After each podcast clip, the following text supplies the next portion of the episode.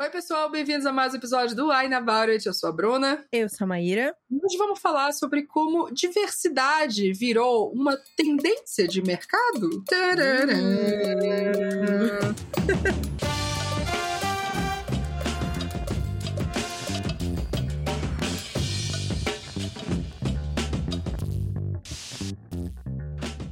Bom, vamos fazer mais um episódio aqui de discussão falando sobre o mercado editorial, basicamente jogando tudo que a gente pensa, passou o ano todinho pensando, falei, vamos fazer um episódio sobre isso? Isso. E a gente continua fazendo esses rants sobre mercado editorial graças aos nossos apoiadores! Yes. Graças à galera que apoia a gente lá no Catarse, catarse.me barra. Se apoiar a gente, você tem acesso a votações dos livros da temporada, episódios, oh, escuta os episódios com antecedência, Momento Ressaca, que é um conteúdo exclusivo para apoiadores depois que a gente termina de gravar o episódio. Muito obrigada apoiadores que já estão lá ajudando a gente. Elon Marques, Mariana Gabriela, Nicole Espíndola, Adriana David, Bruno Ávila, Tamiri Santos, Bárbara de Andrade, Paulo Hatz, Letícia Alexandre, Emiliane Firmino, Rebeca de Arruda, Vinícius Afonso, Jonathan Felipe, Diana Passi, Edson Chaves, Lucas Fogaça, Gabriel Mar, Clara Pantoja, Laís de Baile, Rafaela Viana e os apoiadores anônimos. Yes! Quiser nos apoiar, catarse.me barra It. Yeah, obrigada, Vamos pro gente. vinho. Vamos pro vinho. Vamos pro A gente já vinho. tá aqui na nossa gravação do nosso segundo episódio. Então, a gente começou, eu comecei bebendo, né? No caso, o Conde de Barcelos, que é um vinho verde, um vinho português, vinho branco. É, para quem não sabe, vinho verde, ele não é a cor do vinho, tá? Ele é um tipo de vinho que é certificado de uma região. Tá? Uma região em Portugal. Então, é por isso que ele chama vinho verde. Mas a cor dele é branca. Nesse caso, né? uns- Porque dá pra ter vinho verde e rosé também. Não, tem uns que parecem mais verde. Tem uns que tem um tom esverdeado. Isso. Tem um tomzinho esverdeado. Então, tá lá. Mas Eu vou continuar é tomando também. É, esse é mais branco. Vou continuar tomando o Grifone, que é um rosé que eu já tinha tomado em outro episódio. Tomei nesse agora também, porque eu vi que a garrafa ainda tinha coisa. Mas eu estou tomando bem devagarzinho. Que hoje eu estava meio enferma. Mas eu também comi um negócio super doce aqui, que eu tô vendo que não deu certo. Não sei por que que eu fiz isso. Não tá, eu não vou tomar muito vinho. Mas eu vou e como um negócio com doce de leite. Fazer o quê? Passa mal depois. Acontece. né, Tá, gente? deu A ruim, pessoa deu não- ruim. A pessoa não sabe tomar decisões. Acerta em umas, erra em outras. É isso. Isso. Fazer o quê? Bom, se você não for maior de 18 anos, como eu e Maíra aqui, então você, Maíra, não. Não bebe. Ai, ai, se ai. você for dirigir veículos automotivos. Mas se tiver em casa, vacinadinho, bonitinho, maior de 18 anos, né, né, né, beba, Beba com moderação. Isso aí. Bom, quer apresentar o nosso tema, amiga? Sobre. Apresentar, né? Porque é, eu e Bruna a gente fica tipo, ai, do que a gente vai falar de outro tema? E às vezes, durante o banho, surgem uns temas na minha cabeça. É, O esse foi banho. um dos casos. Então, a gente veio falar sobre como a diversidade, né? Principalmente diversidade racial e étnica também dá pra gente botar aí pessoas é, LGBTs, dá pra colocar é, neurodivergentes, pessoas PCDs, né? É tratado como uma tendência de mercado no momento que a gente está e as consequências que isso traz para os mercados, para os autores e principalmente para os autores não brancos fora do espectro cis, hétero, branco, sem deficiência, classe média alta, né? É, eu gostaria de iniciar esse episódio também ah, citando uma booktuber muito famosa que há Ai, uns anos Deus. atrás, há bastantes anos atrás, estava Uhum. com ela e Vitor Martins durante a Bienal. E ela chegou para Vitor e falou assim: Você acha que esses livros gays são uma onda? Hum. E Vitor ficou meio. O quê? e aí ele muito elegantemente tentou explicar sobre isso. Eu, se eu não me engano, eu, não sei se ele chegou a comentar sobre isso quando a gente gravou com ele. Aqui o Uhum. episódio, muitas temporadas atrás Primeira Com- temporada. com o Vitor Martins. Mas hoje eu vejo esse questionamento de uma outra forma, né? Hum, É, primeiro, obviamente, a gente não quer que seja uma onda, uhum. né? Seja uma coisa que vai vir e depois vai passar. Uhum. Mas, segundo, não dá pra deixar da gente perceber que é uma tendência de mercado. E sendo uma Uhum. tendência de mercado, significa que passou a ser interessante para o mercado e que a hora que deixar de ser interessante, talvez uh, não tenha mais tanto investimento em relação a isso, e é aí que a gente uhum. tem que se preocupar, né? Então, eu acho que dá pra gente destrunchar várias coisas em relação a isso, né? é, a gente sabe, assim, se você para e analisa o mercado editorial, seja brasileiro, seja gringo, for, sempre tem as tendências, tem as, as ondas e as coisas. Então, assim, ah, tem aquele ano em que coisas sobrenaturais estavam bombando. E aí tem aquele ano em que histórias com vampiros estão bombando. Os vampiros estão de volta. Tem aquele ano em que histórias com anjos eu tô falando tudo fantasia aqui, né? Mas enfim, Sim. vocês estão entendendo. Alienígenas. Tem, é, alienígenas. Tem o, o ai, o YA, distópico em que tem alguma coisa com guerra. Com, lógico que distopia geralmente tem guerra, mas sim, tem ativamente da guerra. Exemplo, a época de Jogos Vorazes, quem teve Jogos Vorazes, teve o Legend da, da Marilu, teve. Divergente. Divergente e toda essa coisa. Tem, então, assim, tem esses momentos. Sabe quando você percebe assim, nossa, mas tá saindo muito livro disso, né? Isso, Isso são ondas. Exatamente. É como Essas a gente tá tendo uma onda agora. Vampiros estão de volta. Vampiros estão de volta. vários desses livros dessa temática. Rolou uhum. sereias também é, uhum. um tempo atrás. Piratas também estão voltando. Uhum. Então é isso. Isso quer dizer que só nessas ondas essas coisas dão certo? Lógico que não. Tem um tempo atrás aqui no Brasil que thrillers ficam começaram a ficar cada vez mais, assim. Então, os thrillers no Brasil sempre foram uma coisa grande, sempre vendeu bem, mas nos últimos anos a gente tem visto eles mais mainstreams ainda. Não sei porque as pessoas precisam de mais emoção, que a vida real tá uma emoção, mas tá uma emoção ruim, aí vai lendo o livro e tá melhor. Mas então sempre existiu isso.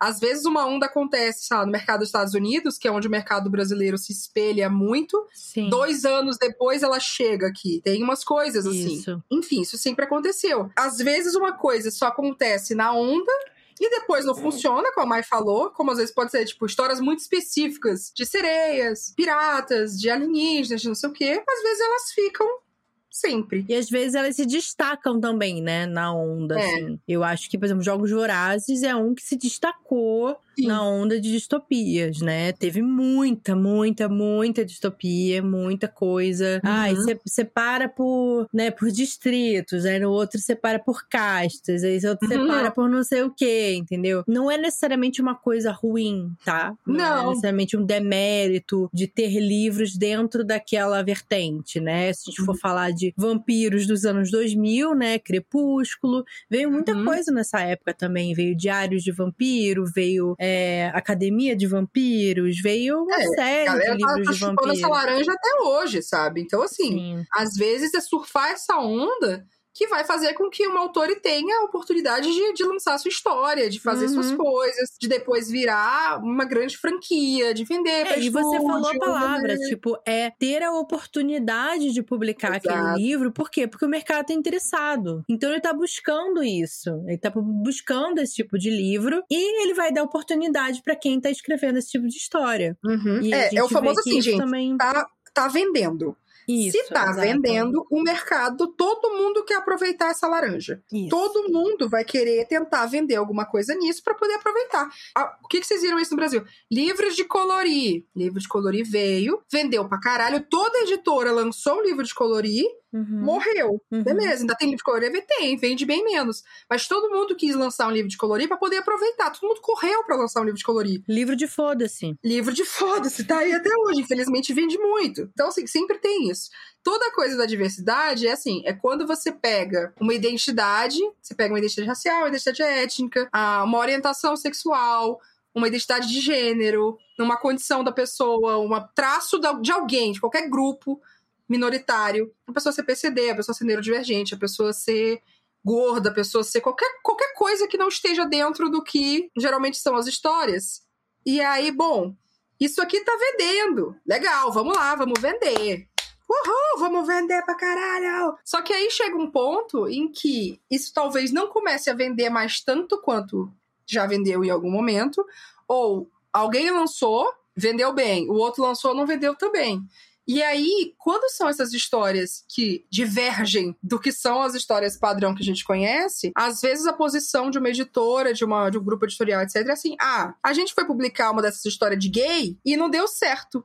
Então não vamos lançar mais, né? Porque essas histórias de gay não vende. Sim, e é isso, sim. as histórias de gay. Ou, e aí a gente também entra numa questão, ah, uma protagonista negra, protagonistas não brancos. Mas aí Uhum. você vê que quem escreveu são pessoas brancas. É, porque aí tem isso. Ah, vendeu muito. Um ótimo exemplo disso é um queridinho de Maíra, que se chama O Lixo Americano.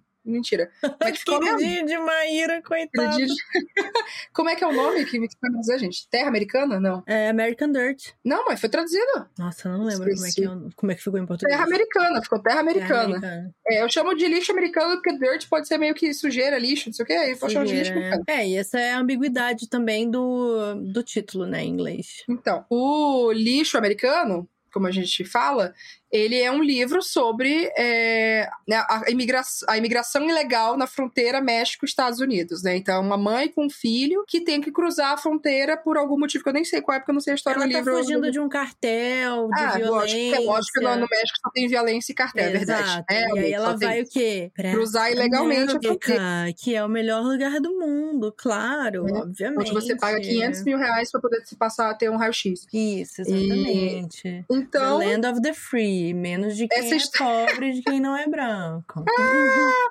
E aí essa história foi escrita o quê? Na época do Trump, na época que se falava da, da parede, né? Do, do muro. Do da parede é muro. ótimo. Do muro, do wall que ele queria construir.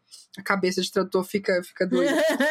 e aí lançou nessa época, ou também a época onde estava tendo um, é, mostrando várias cenas das crianças que estavam tentando imigrar ilegalmente, e aí em jaulas, as famílias sendo separadas, Sim. etc. Que não é nenhuma novidade na história dos Estados Unidos, é uma coisa que acontece há muito tempo, Sim. mas conseguiu chegar mais na mídia. Beleza, a mulher escreveu história. A mulher é o quê? Branca? Ela é do Branca. México? Não. Não, A família dela é do México? Não. também não. Ela vive com isso? Não. Eu assisti, quem tem Apple TV Plus, é muito divertido isso. Tem o É muito Oprah's Book divertido, isso é ótimo. é, Oprah's Book Club, que é o clube de leitura da Oprah. né? Tava conversando com a Mayra esses dias sobre ele. E aí, a Oprah é doidona, né? A Oprah faz o que ela quer. Ela foi escolher. Oprah, né? Ela pode Não, fazer ela faz o que ela absolutamente o que ela quer. Não, e a prova disso é esse episódio, dessa coisa, é obviamente a prova, tipo, ela fala o que ela quer, ela faz o que ela quer.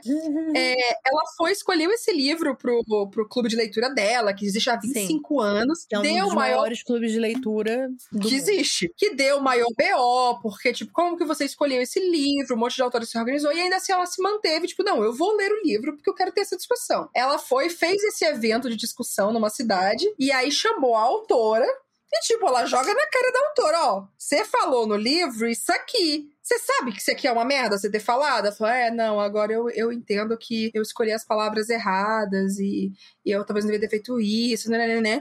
Então é assim, e no livro, e aí nas coisas ela chama mulheres é, de descendência mexicana, latina, para poder falar que tem outros livros lançados sobre imigração, sobre esse processo Sim. de você ser um alien nos Estados Unidos e tudo Uhum. mais. Pessoas que trabalham com assistência legal para pessoas cruzando a fronteira e etc. Tudo coisa do livro é o quê? Ela escreveu esse livro e ele descomunalmente teve sucesso. Foi um Ele descomunalmente teve um investimento bizarro antes mesmo dele ser publicado. Sim, verdade, é. O grande negócio, porque assim, ele foi vendido num leilão de sete Uhum. dígitos, ou seja, no mínimo um milhão de dólares. E foram o quê? As editoras querendo comprar o livro. Por quê? Era um livro que estava em alta, um assunto em alta, né? E, pô, imigração, tá todo mundo falando de Uhum. imigração, né, né, né, né. Então vamos comprar, tá em alta. Falar sobre isso. É importante a gente falar sobre isso. né? Ainda tem essa, essa coisa de a gente precisa falar sobre isso. Uhum. Ok. Compraram o livro da Mulher Branca. E aí, só ia um milhão. E aí, Sim. tour de quarenta e tantas cidades que ela Porque a ia gente fazer. sabe que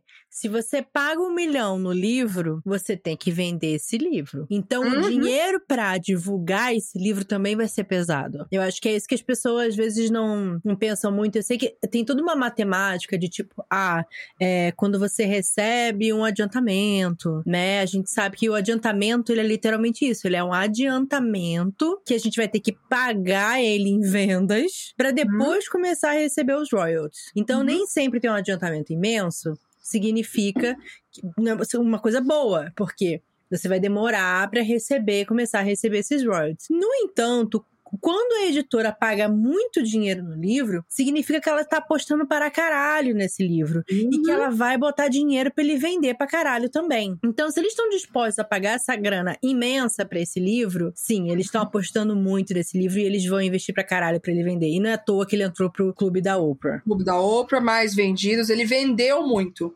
Uhum. Ele vendeu muito, muito, muito nos Estados Unidos. E aí, todo o questionamento, por que a gente traz ele aqui? Porque nenhum livro de autores latinos, autores não brancos, mexicanos, né? mexicanos porto-riquenhos, dominicanos, dentro do coisa, teve esse tipo de investimento. Nenhum autor teve um, um coisa de sete dígitos numa história dessa.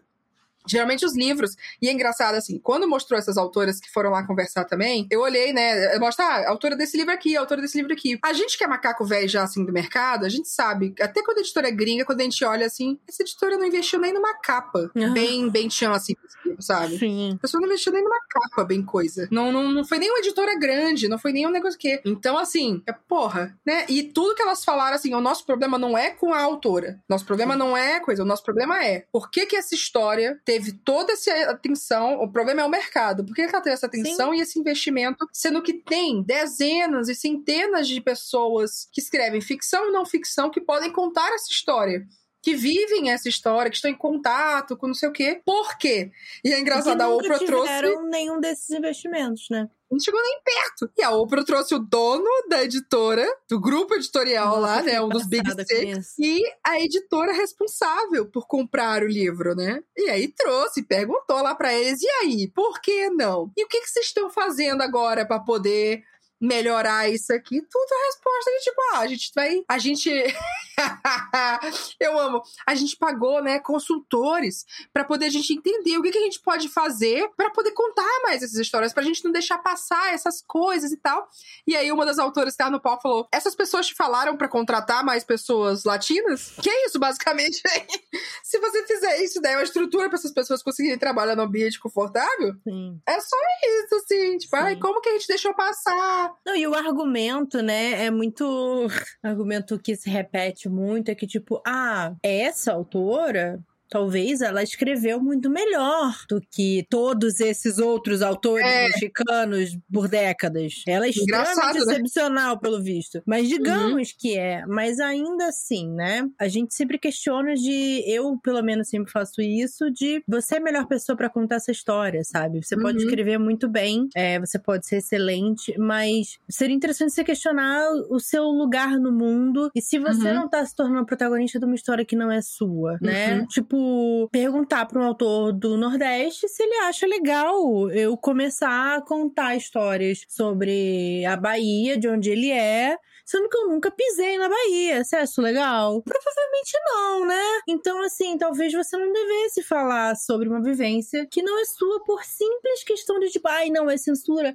Não, é tipo, é, é noção, é simplesmente noção, sabe? É porque você que tem que você pensar... acha que você é a melhor pessoa pra contar essa história? É, eu acho que é pensar assim, o que, que você vai realmente agregar com essa história. Uhum. A, a, autora falava assim: ah, eu queria. Alguém perguntou pra ela: o que, que você queria. Pra quem você contou essa história? Ah, ela, ah, eu contei essa história pra essas pessoas, escrevi essa história pra essas pessoas que estão aqui. Falei, tá, mas pra quem? Porque eu não senti que essa história era pra mim. Que essa história não era pra, pra uma pessoa, uma mulher latina. Se eu não me engano, ela era, era descendência mexicana mesmo. Essa história eu não senti que era ela pra mim. Era pra quem? Porque o que ela não podia dizer ali no meio, jogar na cara, ela falava, você escreveu essa história pra branco. Você Sim. escreveu essa história pra os brancos ficarem assim, ai, tadinho dos mexicanos. Tadinhos, né? Muito triste mesmo. Nossa, realmente é muito triste, vou fazer porra nenhuma. Sim, sim. Então, assim, é. Se você tá escrevendo essa história, por quê? Você tá comprando essa história, né? Eu acho que volta pra. A coisa que é muito importante a gente falar é que isso tem uma coisa, né? Lógico, de leitores e autores, mas tem o um mercado. O mercado é responsável pelo que roda no mercado. Quem compra os livros são as pessoas em, em situação de poder no mercado. Então, por que, que você tá comprando essa história? Por que, que você acha que essa história tem que circular mais? Por que, que você quer vender essa história? É para poder você aliviar a sua culpa branca de, olha, tô lançando autores negros. Uhum. Olha só, olha, eu consegui encontrar um autor, uma autora, um autor negro que escreve bem. Olha, consegui. Que lindo. Não, acho que as pessoas precisam ler mesmo. Tá aqui Octavia Butler. Tá aqui, N.K. Jemisin. Achei uma. Pronto. Uma. Não, e aí dentro da editora as coisas estão iguais, ou as pessoas não brancas não são ouvidas, né? É uma série de estruturas que, na verdade, continuam iguais. E o perigo de tudo isso é isso que, que eu falei antes, sabe? É de essa coisa que é para ser uma transformação social vire só uma onda. Exato. Depois que não for mais interessante, ela passa. Depois fala Uhum. assim: ai, não, já deu bastante disso, né? Ai, deu de livro de gay. Ai, Uhum. deu de não sei o que, cansei. Vamos voltar pra onde a gente estava antes. Já, já tem muita protagonista negra, entendeu? E o que que realmente tá sendo transformado? Tá realmente havendo uma transformação, sabe? Ou virou só uma necessidade de autores brancos falar assim: ai, não, eu tenho que incluir um- uma personagem negra na minha história, né? Ai, nossa, eu vou ter que ir atrás de uma, uma leitura de sensibilidade, não sei o que. Ai, eu preciso escrever, eu não posso escrever um livro que é todo mundo branco. E não sei o que, sabe? então, é, ou tipo, ai, nossa, eu vou escrever um livro muito empoderada. A protagonista vai ser negra e gorda. E ela vai ser nordestina. Sabe? Porque eu acho que isso é muito, muito forte. Isso, tipo, Disse a, a mulher branca cis, magra, que nunca pisou no Nordeste. é, exato. É isso. Exato, sabe? O quanto que isso é realmente diversidade. Não, o quanto que isso realmente é. Por que, que você quer escrever, sabe? Por que, que você quer contar isso? Porque você tá querendo surfar na onda de que escrever Isso. personagens não brancos tá, tá vendendo bem? É porque você Exato. quer dar uma carteirada ali, tipo, não, ó, viu? Tem pessoas negras, tem pessoas gordas, tem pessoas PCD, tem isso, isso, isso, isso. Pronto, viu? Eu não sou ruim, não me cancelem. Próximo livro: Mulher na Geladeira, é, Rivalidade Feminina, Pessoa Negra é o vilão, ah, só a gente se fode, galera é estuprada, galera sofre não sei o que, galera sofre não sei o que, pronto, é isso. Aí se faz um livro, mas não, mas viu? Tá tudo certo aqui. Não, Eu acho tipo, que o- pessoa só publica livro que é assim. Que é tipo, Uhum. não, é, vai ser um gay que, que sofre dentro de casa homofobia. E aí vai ter uma outra personagem que é uma pessoa trans. E outra vai ser uma E pessoa. essa pessoa trans vai apanhar, porque a vida. Aí que eu acho que entra um negócio que é muito importante a gente falar, né? O... Quando você tem. Não quer dizer que as pessoas que fazem parte do grupo sempre vão acertar tudo pra todo mundo, que cada vivência é única, as pessoas têm que aprender isso. Isso. Porque o problema não é você ter uma pessoa trans que é escrota numa história. O problema Não. é você só ter isso. É, o problema é quando você cria um personagem LGBT, ou, por exemplo, uma pessoa trans, e aí tudo que ela faz na história é ser aquela pessoa diferente no grupo, única, e aí ela vai apanhar na rua. Porque pessoas trans só apanham, ou ela morre no final, ou a história dela é baseada em que ela, quanto que ela sofreu por ser trans e a existência dela é Ou muito ela difícil. é um anjo, assim, ela é a melhor pessoa do mundo. E Porque aí pessoas ela, tipo, ela tá LGBTQ são mágicas. Pra... Exato, ela é quase mágica, assim, sábia. E não sei o que lá. Ela não é uma pessoa. Ela não é uma pessoa. É, então, porque você constrói em cima do quê? Dos estereótipos. O grande problema de, de por que que você tem que pensar, será se eu sou a melhor pessoa a contar essas histórias? É será se você realmente vai agregar valor pra essa comunidade e vai ajudar alguém a se ver representado numa história com aquilo ali? Ou você só vai perpetuar os medos e os traumas e as coisas ruins que pode acontecer com aquela pessoa? Porque a noção de pessoa que você tem daquele grupo, daquela identidade, é só sofrimento. Sim. Porque só o que quer vender no mercado é tipo, não, a gente só quer livro com protagonista negro se for pra eles apanharem e sofrerem brutalidade policial e usarem drogas e terem problema com, ai, porque não sei quem entrou numa gangue. Ah, eu quero só personagens indígenas, mas eu quero aqueles indígenas, né, que moram na aldeia e que usam cocá e que faz uh, e que faz tudo isso. Que não for assim, eu não quero um médico. Não, porque aí Sim, tá fora do tá fora do imaginário das pessoas, né? Não pode. Não, se for uma pessoa gorda, das duas, uma. Ou ela tem que sempre ter a baixa autoestima, porque ninguém gorda consegue ter autoestima nesse mundo, ou ela tem que ser super empoderada. E tudo na vida dela gira em torno dela ser gorda. E é isso. Ela não pode fazer outra coisa. Tem que ser sobre o corpo dela todo minuto. Senão, fudeu. Então é isso. Você entende que as vivências das pessoas, pessoas, não é resumida a uma coisa? Porque senão você não tem que estar escrevendo essa história. É, e, e é isso, assim, tipo, o quanto. E aí, eu já entrei nesse assunto várias vezes aqui no podcast sobre a leitura de sensibilidade, o quanto ela só não permite que o que sempre houve no mercado continue Uhum. existindo. Que é pessoas que são fora daquela vivência continuem sendo as pessoas Uhum, mais sim. vendidas, as pessoas mais, que mais falam sobre isso, as pessoas que mais ganham dinheiro, que mais têm investimento em publicidade das editoras. Porque, assim, óbvio que se, usando aqui uma expressão ruim, ruim, mas se tá na moda escrever não sei o que lá, e você já tem um autor estabelecido que não é aquilo, mas vai escrever sobre aquilo, é claro que as editoras vão querer investir em. Uhum. Olha só, estou falando que vocês amam agora, vai escrever um livro não sei o que lá, entendeu? Então, eu acho que dá pra gente ver como uma oportunidade de ter espaço e uhum. ocupar esse espaço e mostrar a diversidade dentro da diversidade, né? Uhum. As possibilidades da gente existir, é, mas ao mesmo tempo tem que ter muito cuidado, sabe? Porque senão uhum. vai ser isso, vai ser essas pessoas que sempre escreveram vão continuar escrevendo e recebendo dinheiro para isso, e ao mesmo tempo é uma coisa que, que eu notei que é uma onda recente e curioso também, que eu não sei se é uma coisa só no Twitter ou é uma coisa de jovens, é você esperar dessas histórias que são nossas a florzinha encantada sem defeitos, uhum. né?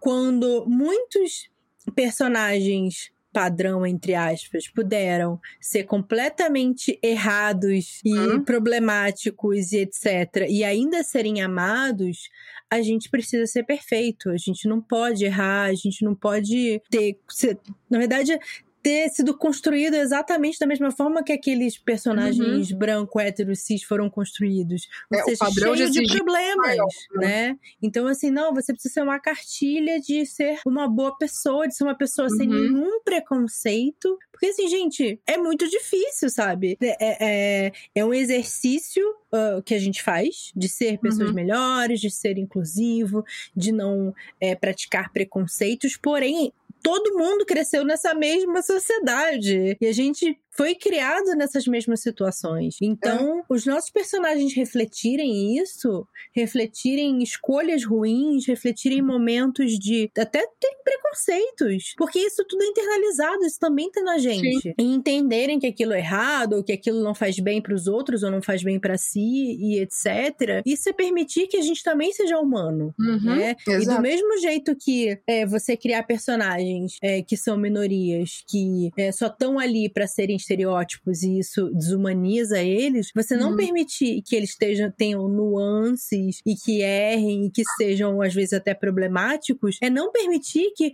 é só você pensar, ai, as pessoas uhum. LGBT são maravilhosas. Não! Pronto, nunca, não tem problema LGBT. Não tem nenhum tipo de, de preconceito dentro da comunidade LGBT, gente. Exato, é tudo perfeito. Todos os indígenas são ótimos, todas as pessoas pretas Super são amigos. incríveis. Não todas as pessoas amarelas são tudo não, são seres humanos, sabe? É, e isso é muito importante para você para parar de desumanizar também, né? Sim. Então, e, e, a gente volta também que o problema de tudo é não ter suficiente exemplos disso, vivências disso, né? Então, uhum. a gente uhum. tem que realmente aproveitar isso como uma oportunidade de ocupar esses lugares e mostrar a diversidade dentro da diversidade, mas a gente precisa permitir também que essas histórias possam existir e não, Sim. tipo, queimar e falar, ai não, que absurdo ter uma pessoa negra, gay, que, sei lá, é gordofóbica Porque uhum. isso existe, gente. Desculpa, sabe? Existe. E isso acontece. O problema é todos os seus personagens negros e gays vão ser gordofóbicos? Ah, esse é o problema. Quando você continua na, na, na, montagem que você tirou do cu, no caso. Você construiu as pessoas com a percepção que você tem do cu, assim, de ou todo mundo é perfeito, ou todo mundo é errado. Que, ou todo mundo é perfeito e você tá desumanizando, ou todo mundo é errado e talvez você esteja sendo racista, homofóbico e, e preconceituoso aqui também. Só que as pessoas não têm senso crítico alto senso crítico. Esse ponto sobre sobre o papel de leitor eu acho que é bem legal, mas vamos fazer um intervalo pra gente voltar nele sobre tá. como leitores, etc, porque senão a gente não consegue fazer toda a discussão aqui vai embora, a gente vai nem intervalo. Vai, vai. Eu vou acender a luz aqui que tá escuro já. Tá bom. Um brinde. Senti. Tá, então vamos voltar tem vários assuntos ainda aqui, mas deixa eu puxar pro vinho, então. Você tá tomando o mesmo do outro, não? Tô, e agora ele tá ficando meio quente. E como Ai, eu tinha tá, falado, tá, tá não é uma boa ideia, tá? Não tá horrível, mas assim, não tá mais tão agradável quanto antes. Ai. Não deixa Bom, o meu, o, o, meu também tá temperatura ambiente aqui. Então eu tô só nos gotinhos, só uns pequenininhos assim, só tchuc, tchuc. E você tchuc, conseguiu fazer, fazer essa uma... taça aí se estender. Curar. Sim, consegui. Porra. Até porque também eu tô pouquinho, pouquinho. Tô achando que eu tô falando muito hoje também. E aí acaba falando, não. eu não bebo muito. Mas o. Mas então eu tô só um pouquinho, só um pouquinho. Eu tô sentindo meu estômago aqui, eu tô de boa. Ai, meu Deus do céu. O que eu fiz?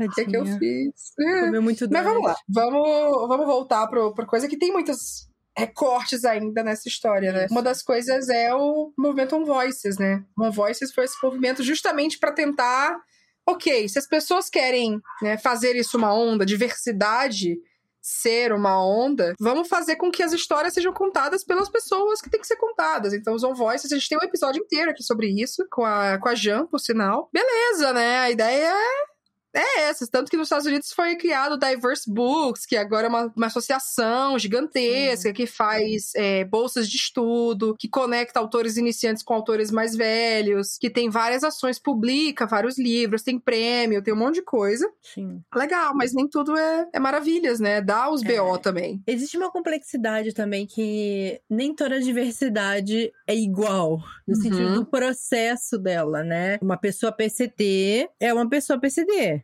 Né? Uma pessoa LGBT às vezes pode demorar para se entender como uma pessoa LGBT, Uhum. né? É uma pessoa racializada geralmente ah, vai entender que não é branco e não necessariamente entender o que é, isso às Uhum. vezes pode demorar, né? Por conta de apagamento, uma série de coisas, mas vai se entender como não branco. Mas quando o On Voices passa a ser uma cobrança de um ticket de autenticidade, né? É bem isso. Esse não era o objetivo, né? O Uhum. objetivo era, pô, vamos levantar a bola dessas Uhum. pessoas que estão escrevendo sobre suas próprias vivências, porque a gente precisa ver mais isso, né?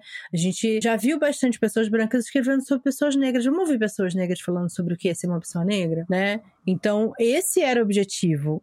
Porém, como tudo, infelizmente, principalmente na internet, a Uhum. parada se desvirtua, né? Se torna uma coisa tipo, ah, mas esse aqui é um voices mesmo? Ah, esse Uhum. aqui é, é uma, uma autora hétero cis escrevendo sobre ser um garoto gay. E aí Uhum. você força uma autora a se assumir como bissexual porque é, você não estava satisfeito por ela antes. Não desse- falar sobre isso, sobre tipo, Exato. ficar quieta e não, não falar nada. E não... É esse que é o negócio, né? Você realmente começa a fazer o. o... Como é que é o nome do gatekeep? Você. Eu chamo de leão de chácara, mas tem um nome que tu usou outro dia que foi muito bom. É ser porteiro? Porteiro. Hum. Você é o porteiro da, da- do grupinho ali. Então você pega um livro e aí você olha assim o livro e fica, ah, tá, o protagonista é porto-riquenho com descendência de tal coisa, gay e PCD. Ah, tá. Aí você vai no autor e faz assim, e comparam com o outro. Tá, mas o autor, ele é dos Estados Unidos. Ah, tá, ele é PCD também. Ah, mas ele não é esse aqui. Ah, não, então não cumpriu os requisitos, não vai Não, valer. e você começa a cobrar dessa pessoa isso, sabe? Tipo, ai, você é uma pessoa hétero, só escreve sobre pessoas gays e não sei o quê. Aí a gente tem que se perguntar, hum, É, será, será se realmente é uma pessoa? Porque tem, tá? Tem gente hétero escrevendo só sobre pessoas gays, e aí às vezes isso aí é um probleminha, porque. sim. a pessoa Mas tá a fazendo de mal. é, tipo, a pessoa tem que se questionar isso. Exato. né? É ela que tem que pensar sobre isso. Sim. Quando chega uma pessoa pedindo leitura de sensibilidade e fala que eu quero escrever sobre uma pessoa indígena, eu não vou chegar a falar pra ela assim, não, não escreve. eu vou perguntar, por quê? Se, eu não vou nem perguntar, eu falar assim, pergunte a si mesmo. Por que você está decidindo escolher essa história? A resposta não é pra mim. Se Uhum. fosse a resposta, não é pra mim. A resposta é pra você mesmo, tá? Uhum. Se pergunte isso. Por que você é a pessoa ideal pra escrever essa história? Por que, Uhum. que você. E tipo. Porque principalmente o que mais chega pra gente é tipo, ah, então, eu quero escrever sobre o povo X. Eu não conheço nada sobre esse povo X, eu nunca falei com ninguém desse povo X. Mas aí eu queria contar uma história que se passa nesse lugar onde tem esse povo X. Eu falei assim, por que, que você quer contar uma história sobre um povo X que você não tem nenhum conhecimento e nenhum contato? Ou então a pessoa ouviu uma história de uma lenda, E você seria a E aí descobriu- é, descobriu que tem a ver com o povo X. E aí, como escutou a lenda, provavelmente contada de um jeito completamente distorcido por uma pessoa branca, talvez até por um antropólogo, porque é o povo desgraçado que gosta de fazer as coisas, vai contar a sua versão dessa história que já foi distorcida, que não tem nada a ver com o original, que você não entende o que aquilo significa pra aquele povo, pra aquela região, pra aquilo não sei o quê. Mas você achou legal. Sim. Vou E fazer. assim, você faz o que você quiser, sabe? Mas eu acho que, como autores, a gente tem que fazer esse questionamento Uhum. e. E como leitores, escolher bem as nossas leituras, né? Sem que isso se torne uma cobrança de, de que, isso. que isso, né? De que você force a mão da pessoa isso. de talvez. Cobrar é, as carteirinhas. É, cobrar a carteirinha que às vezes a pessoa nem sabe. Sabe? Às vezes, sim, às vezes a pessoa tá escrevendo sim. um monte de personagem gay porque ela tá tentando entender alguma coisa dela ali. Mas aí você fica assim, mas você só pode escrever se você for gay. E aí a você pessoa fica. Tipo assumido. Às vezes a pessoa é, ela só não. Não é assumida, não é publicamente assumida. É, e ela uhum. não quis nunca expor essa parte da vida dela, etc. Então, assim, eu acho que essas nuances, sabe, elas acabam às vezes passando desapercebidas, principalmente quando se torna uma coisa mercadológica, né? Vira a carteirinha, vira a necessidade de você ter o selinho de garantia, de veracidade, uhum. em vez de ser apenas uma coisa para elevar as uhum. histórias que, que são, tipo, compartilhadas, né? Histórias uhum. de próprias vivências. Então, é uma nuance, sabe? Eu acho que é. às vezes é complicado você nuance na internet.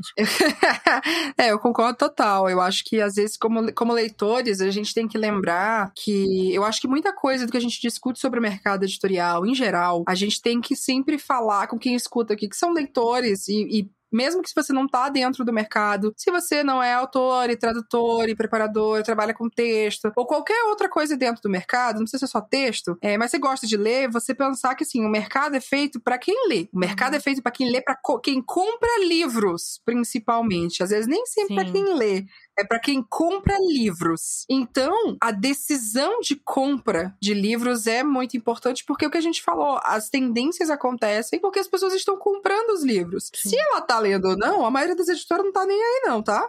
ela só se importa, sei lá, se for uma série, ela quer que você continue comprando os próximos, aí talvez você tenha que ler aí, né, um para poder ler o outro. Isso. Mas ela quer saber se você vai comprar. Então, assim, quando você diz que você compra livros independente de quem for autor, porque você quer ler com, com diversidade, com não sei o quê, que você não se importa importa com cor, que você não se importa com gênero, que você não se importa com não sei o quê, a partir do momento que você não se importa, que você não ativamente busca isso, você vai na massa, você vai no que aparece na lista de mais vendidos daquela revista. Sim. Às vezes, o que aparece naquela lista de mais vendidos da revista não tem uma pessoa não branca. Não tem uma pessoa LGBT que é mais. Às vezes tem. Às vezes vai aparecer uma ou outra ali. Mas é justamente esse, às vezes pode ser que siga sei não, hein? Esse aqui acho que tá meio fora. Não, acho que é melhor ler isso. Porque começa a entrar também no, na coisa que acontece no mercado, de essas histórias, né? as histórias gay, as histórias preta, as histórias índia, as histórias não sei o quê, elas só funcionam para essa galera. Então, só gay lê história gay. Uhum. Só gente preta lê história sobre gente preta. Só índio vai ler história sobre índio. Como acabou índio no Brasil, não tem mais, né? Morreu todo mundo, então não vou nem lançar essa porra, né? Editoras. Então, é, tem essa percepção, né? Que é uma pessoa que é, sei lá, que adora romance, a doida apaixonada por romance, Lomaíra, mas que não é gay, que não é o caso de Maíra, é, nunca vai gostar de uma história gay. Uhum. Tipo, nunca. Não, não tem como. Não vamos Sim. colocar um livro gay no, na mão dessa pessoa de romance que ela não vai querer, né? né? Sim. Não faz sentido nenhum. Mas não é uma história de romance? Ah, mas é gay. Mas não é romance? Quando a gente, quando o mercado pega e torna essa parte da identidade, que é uma coisa que é extremamente relevante, sabe? Pra, pra muita gente que nunca leu uma história com um certo tipo de protagonismo, com um certo tipo de personagem, ou com uma certa vivência que ela tem, aquilo vai ser um ponto de destaque para ela. Ah, uma história queria de uma personagem não binária, negra, num mundo de fantasia. Isso vai ser um tchau, mas ainda a história ainda é uma história de fantasia, é uma história de aventura, é uma história de não sei o quê. Tem a, a Gi, ela fica muito puta com o beijo, Gi. Ela hum. fica muito puta quando alguém vai falar assim: ah, sobre o que é seu livro? Ah, ele é um livro, ele é um romance gay com um romance queer com um menino e uma pessoa não binária. Uhum. Tá, mas o que, que acontece no livro? Não, tem um romance, né? não, é um menino e uma pessoa não binária, eles se apaixonam. Tá, mas o que, que é o livro? É isso, é um livro LGBTQ+. Então você resume todo o livro, toda a história, tudo a essa uma coisa. Uhum. É por isso que você tem vai em livraria, tipo, livros LGBTQ+.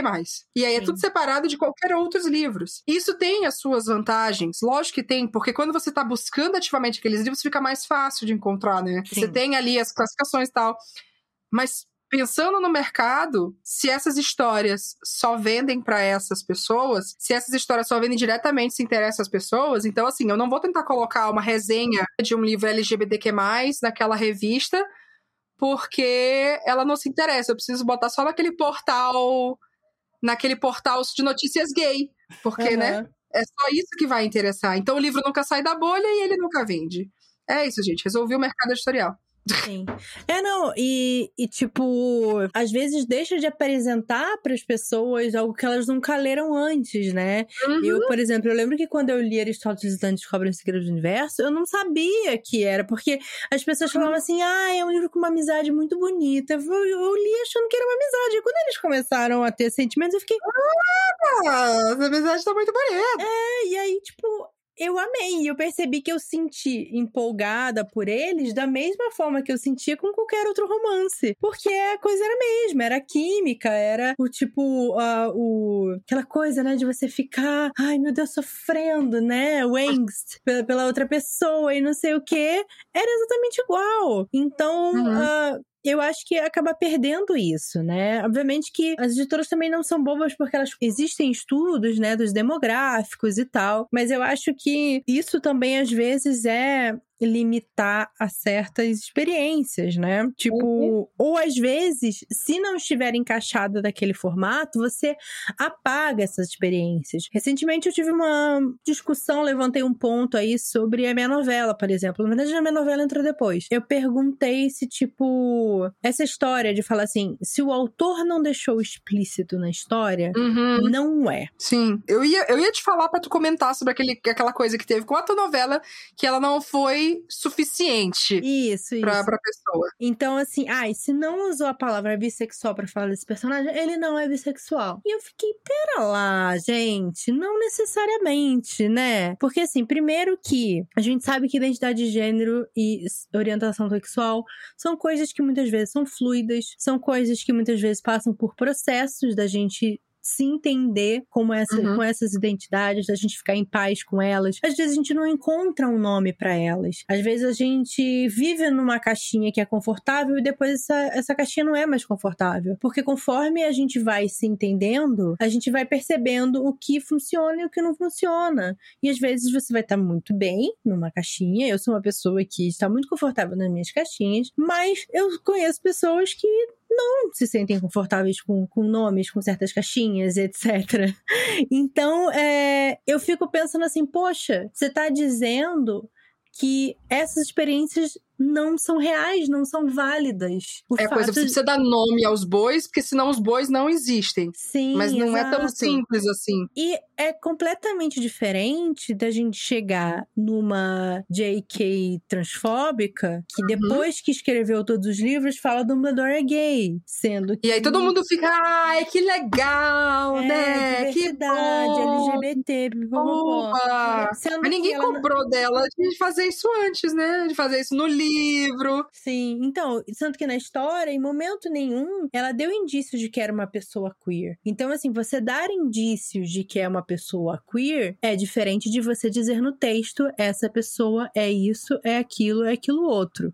Né? Então, por exemplo, na minha história, eu tenho duas meninas pré-adolescentes que Uhum. elas estão entendendo ainda. Pelo como você vê do ponto de vista de uma personagem, você vê que ela está sentindo coisas. Você não sabe o que significa. Você sabe que ela é bissexual? Você sabe se ela é lésbica? Mas pra mim, elas claramente são. E elas não vão deixar de ser porque Uhum. eu não coloquei que ela é lésbica, que ela é bissexual. Uhum. Entendeu? Então, é, me preocupa um pouco isso também, sabe? Porque daí isso vai. Eu não vi, assim, meu livro, por exemplo, minha novela, numa lista de livros LGBTQs. Tudo bem também, sabe? Eu não quero que seja limitado por isso, mas eu acho curioso as pessoas não enxergarem essa história como uma história LGBTQ, porque ela é. Uhum. Sim. Porque no ela é caso, também. sim. Ela é também. É, é a coisa da porteira, né? Você tem que ter um mínimo de gay para você ser uma história na lista LGBTQ+. E aí, se você também for muito gay, você só pode ser isso. Você deixa de ser uma história, um, um realismo mágico, e você fica sendo só uma história LGBTQ+. Sim, Vira uma sim. classificação única. Tem algum problema se qualquer uma dessas coisas? Não. No caso, a história é as duas coisas e mais Sim. um monte de outras coisas. Só que é muito arbitrário como que as pessoas, incluo aqui mercado editorial, editoras, leitores, veículos de mídia, etc., decidem sobre o que é cada história, sobre o que é cada livro. O que é vendável aí... naquela história, né? O que, tipo, é, então... o que eu então vou ressaltar dessa história para vender ela? Sim. Né? Isso não é isso não é necessariamente ruim, porque, como eu falei, o mercado é para quem compra livros. Então, o que, que a gente precisa que o mercado aconteça? E o que, que é o problema real do mercado? Falta gente comprando livro. Uhum. Esse é o grande problema, porque o mercado tá em crise faz 10 anos. Sim. Falta gente comprando livro. E aí, necessariamente, quer que as pessoas leiam, né? Porque se a pessoa lê, esperamos que ela compre mais. Nem sempre é o caso. Às vezes a pessoa só compra. Mas, assim, o problema não é vender o livro. O problema é como que você tá vendendo o livro. O problema vem, eu acho, desde lá atrás. Quem tá escrevendo e quem tá comprando. É uma coisa do mercado. A coisa da diversidade ser uma tendência é algo da, do, do mercado. Como que o mercado constrói isso? Porque, assim, existe também as tendências que o mercado constrói. Uhum. Existem as tendências de tipo, como você falou, uma editora que tem um autor já no catálogo, a gente vai falar, viu? Escreve uma história sobre brutalidade policial. Porque, né, saiu uns livros aí, deu bom, saiu as notícias no jornal, escreve aí.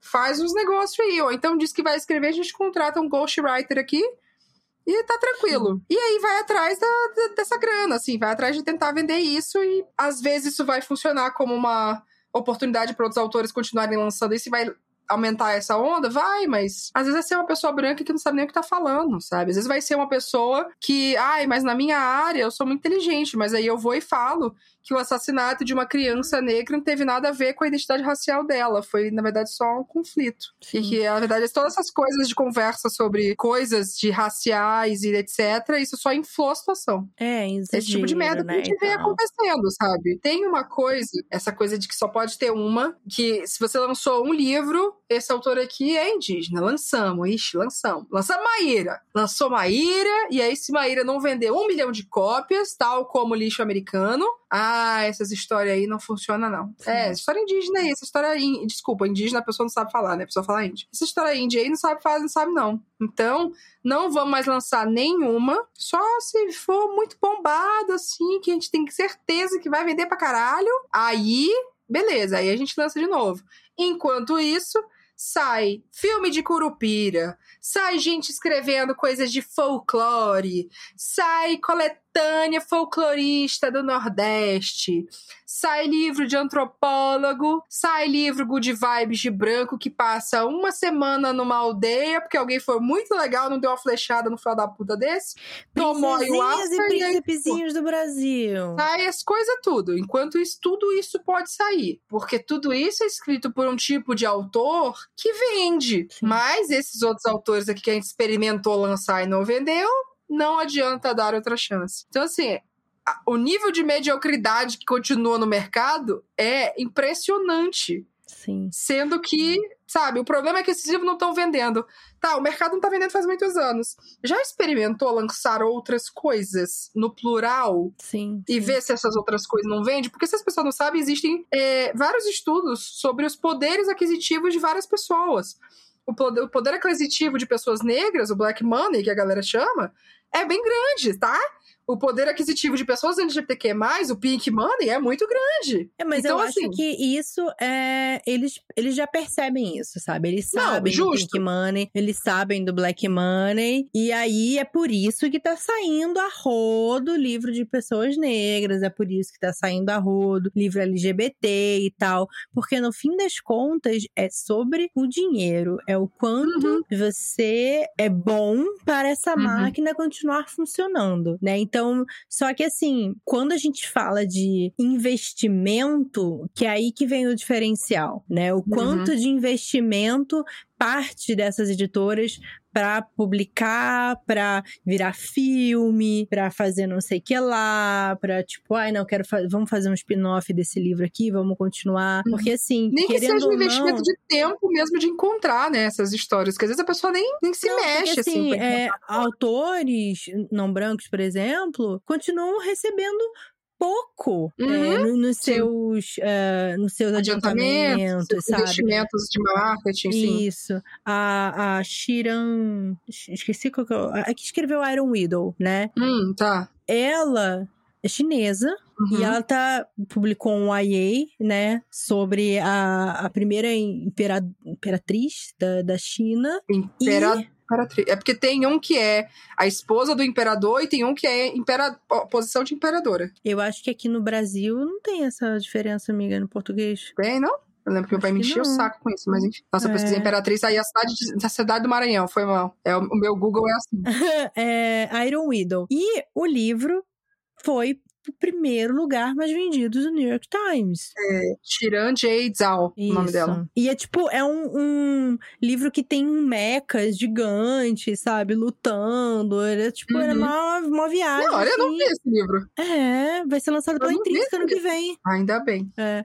E, e você vê que, assim, ela, ela tweetou sobre o, o adiantamento dela, foi Uhum. 17 mil dólares. Meu Deus do céu. Não, toda. a- eu não lembro como é que ficou aquela hashtag de tipo dos autores brancos falarem Sim, quanto que foi o sim. adiantamento pra poder os autores negros, não brancos e etc. verem, né? E aí, tipo, um monte de gente branca falando: ah, meu primeiro adiantamento foi 20 mil, o outro foi 50 mil, o outro foi 100 mil. Ah, o meu foi, foi 50, depois foi 200, depois foi não sei quanto. E aí, um monte de pessoas não brancas falando: cara, eu nunca consegui 5. Sim, Tipo, sim. 10, meu sonho. Não, e o dela falou assim que é, é, é por dois livros e é parcelado em cinco vezes o pagamento. Meu Deus! É tipo assim, sabe? Então, assim, ninguém apostou nesse livro dela. E ela lançou já É. no mais vendido do New York Times. Então, assim, é. Impressionantemente, alguém comprou o livro dela para começo de história, né? Mas porque ela, ela se tornou muito famosa no, no YouTube, no Twitter, fazendo análise do Mulan novo, do filme da Mulan, né? Porque é chinesa. Nossa, eu acho que eu então- vi os tweets dela, Isso. só que eu não conectei as coisas. Nossa. É, é ela mesmo. E porque ela tem um trabalho de estudo histórico, né? História antiga chinesa e tudo mais. Então.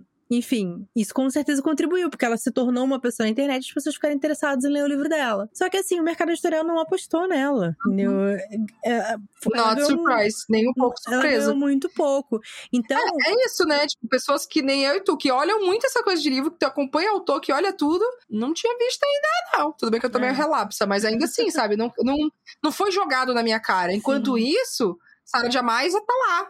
É. Todo Não, dia, esse caralho aparece. esse livro dela. Eu acho que eu vou amar, porque ele também é queer e tal. Mas a, a coisa toda é essa, assim. Tipo, eles já entenderam que dá, dá dinheiro. Vão ganhar dinheiro, sim. Mas o quanto eles estão dispostos a investir. Pra poder sabe? gerar esse dinheiro de forma consistente, não ser só. Vamos lançar um, Vou e vamos ver nesse aqui. autor, sabe? Eu Uhum. vou investir nesse autor, eu vou botar muito grana nele, não sei o quê. Sabe? É, os outros autores É. que estão lá, vamos publicar cinco autores negros e dar um micro adiantamento pra cada um, entendeu? E aí a gente sabe que vai vender e a gente não precisou dar, dar muito trabalho, porque a gente sabe que tá vendendo, então o importante é ter É. bastante. Aí é né? foda porque isso vê de tipo, autores não sabem quanto que tá rolando de adiantamento, é, vem de um lugar de, tipo, ah, ninguém lança autores negros, mas é aquela editora veio e chamou a gente pra poder publicar, putz, nossa, que demais. Sim, que demais. Mas você tem que saber que se você tá, o que que você tá assinando de contrato? Uhum. O que, que você tá fazendo de coisa? Eu tiro isso pelo trabalho que a gente faz com assessoria de criadores, sabe? Se com criadores, autores, tudo que for. Se você não sabe onde você tá se metendo, se você não sabe o quanto que vale o que você faz, ou quanto que você pode cobrar por uma coisa, você aceita qualquer coisa. Sabe? E a gente é ensinada a acei- a aceitar qualquer coisa. A gente acha que a gente tem Não, que é só se dar sentir aleluia e foi. lisonjeado, né? De, de quererem a gente. Lógico, porque uma editora aceitou isso aqui. Não, porque a editora quer me mandar não sei o quê. Então, bota a mão pro e tudo. Não, é muito legal. Vamos construir um relacionamento com a editora. Vamos explicar o valor desse trabalho. Vamos mostrar o meu comprometimento em escrever uma série. Ou fazer livros por encomenda. Quer encomendar um livro? Quer pra escrever um livro em um ano? Escreve um livro em um ano. Uhum. Faz, sabe? Mas é o que eu tenho de história de, por exemplo, criadores que. Os criadores não brancos aceitaram valor X e os criadores brancos ganharam outro valor, não tá escrito, sabe? Pois É, é a coisa mais comum que tem. Empresas de assessoria de criadores não brancos como a Oshi surgiram por isso. Porque Sim. não tinha gente pra poder chegar e falar. Paga, paga o quanto merece. Não é isso. Sim. Não é isso que custa, não é isso que vale. Então pague. Se você não puder pagar, tudo bem. Entendo. Mas quando Uhum. puder pagar, esse é o valor. Exato, exato. Então é, é, é muito foda pensar isso porque é o mesmo processo que autores passam, né? Vai desde entender o próprio valor, mas a gente sabe que são várias camadas, né? Autores precisam conseguir ter esse suporte Sim. que às vezes pode vir de um agente literário e aí não tem agente. É, às vezes é falta de informação do mercado, de estudo, etc. Tem falta a, o interesse do mercado, falta o, o bom senso, muitas vezes. Sim. É, acaba que a gente começou falando sobre autores escrevendo as histórias e aí a gente já tá indo, tipo, no mercado como que compra, né? Mas é por isso, porque tem autores escrevendo, tem editoras comprando, tem editoras vendendo, tem leitores cobrando coisas que Será se precisava cobrar? Será se não deveria cobrar outras coisas? Investindo em certas histórias. Será se essa é a melhor história? Hum, eu lembro recente, né? Eu fui bater de frente com uma história que eu não acho que tinha que ser publicada. Uhum. Não acho que tinha que ser publicada, não gosto, não apoio essa história, não tem quem faça eu chegar perto. Porque ela vai contra. Eu acho que ela tá errada. É a minha opinião. Essa pessoa Sim. tem todo o jeito de publicar? Tem. Porra, lógico que tem.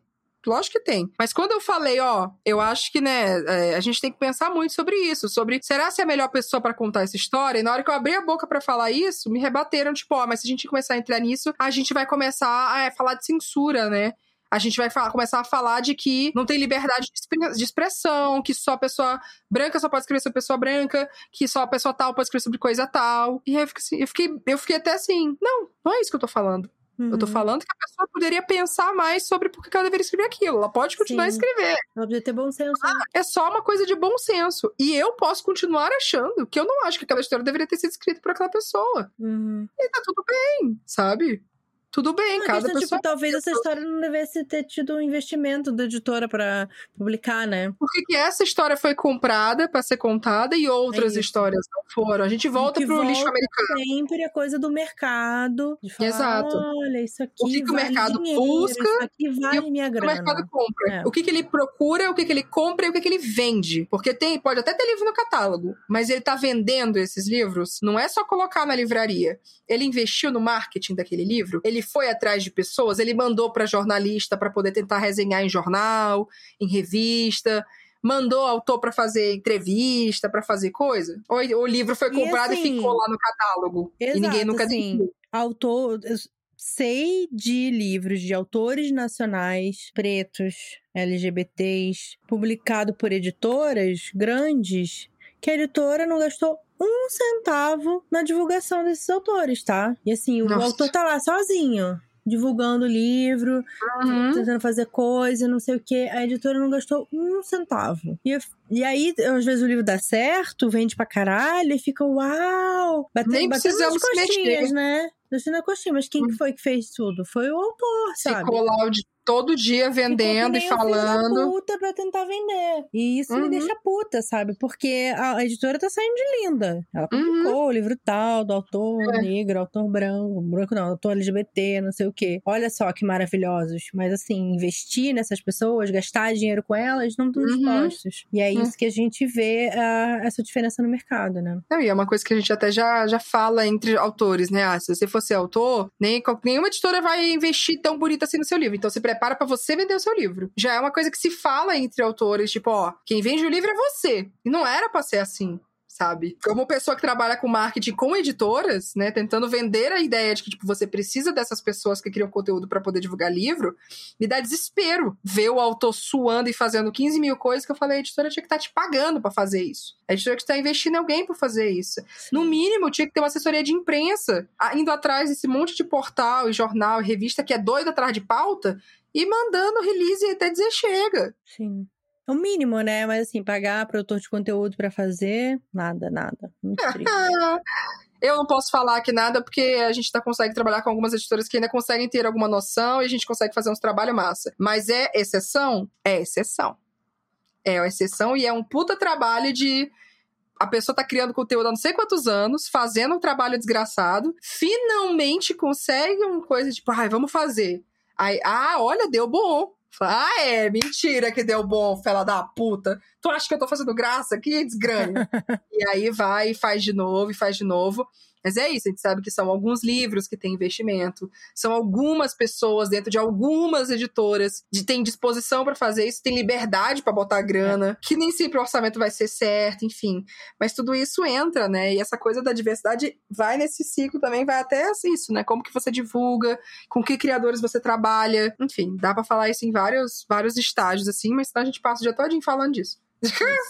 E vamos, fazer, vamos parar aqui porque eu preciso fazer xixi. Vamos, porque a gente tem momento ressaca para fazer, Isso. em que nossos apoiadores vão ouvir a gente falando mais um pouquinho aqui. Mas é isso, gente. Pensem um pouco sobre que livro vocês estão lendo. Sem Isso. ficar exigindo a carteirinha das pessoas, tá? um brinde, amiga. Um brinde. Ao seu, a sua novela O que Encontramos nas Chamas, que é uma história indígena e bissexual.